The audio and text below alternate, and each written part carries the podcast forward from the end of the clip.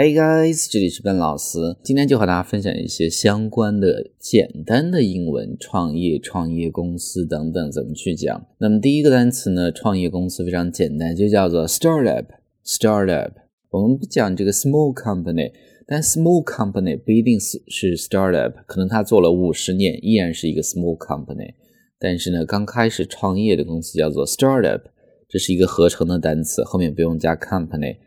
就这样的一个单词，比如说，呃，他曾经是一个某个创业公司的 CEO，但是呢，现在公司倒闭了，我们就会讲，He used to be the CEO of a startup, but it closed down. He used to be the CEO of a startup, but it closed down. 所以呢，这是第一个。那么第二个创业，我们就讲 startup one's own business. Startup one's own business. 那举一个例子，比如说王的爸爸呢是从白手起家开始创业的，我们就会讲 One's dad started up his own business from nothing。那么这个地方 started up 连读 started up started up 这么去读。One's dad started up his own business from nothing。所以呢，这是第二个这样的一个词组。那么可以看到前两个和 start 都有关系。那么第三个，我们就讲一个关于 start 相关的另外一个一个口语表达，叫做 get started。get started 开始的意思。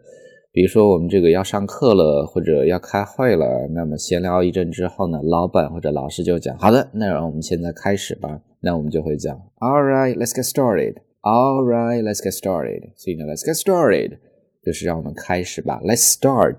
但是呢，更加口语地道的表达就叫做 let's get started。所以这是 number three。我们再看 number four，最后一个 start over，start over，重新开始。over 就是有越过的意思嘛。那么 start over 有连读，start over 就重新开始的意思。比如说呢，这个人创业呢，创业八十次，但是呢都失败了。不过他最厉害的一点就是每次失败都会重新开始。那么我们就会讲 every time he fails，fails 失败嘛。Every time he fails, he'll start over. Every time he fails, he'll start over. 所以呢，上面就是我们今天这样的一个分享，关于 start 创业等等相关的分享。那么我们再去快速的回顾一下：第一个，startup 创业公司，startup two startup one's own business 创业；three get started 开始；four start over 重新开始。 RIC 呢，上面是我们今天整个这样的一个分享。那么最后，如果大家希望和笨老师有更多的互动，欢迎去关注笨老师的新浪微博，搜索“笨老师”，点击关注之后就可以。So that's all for today. Talk to you next time.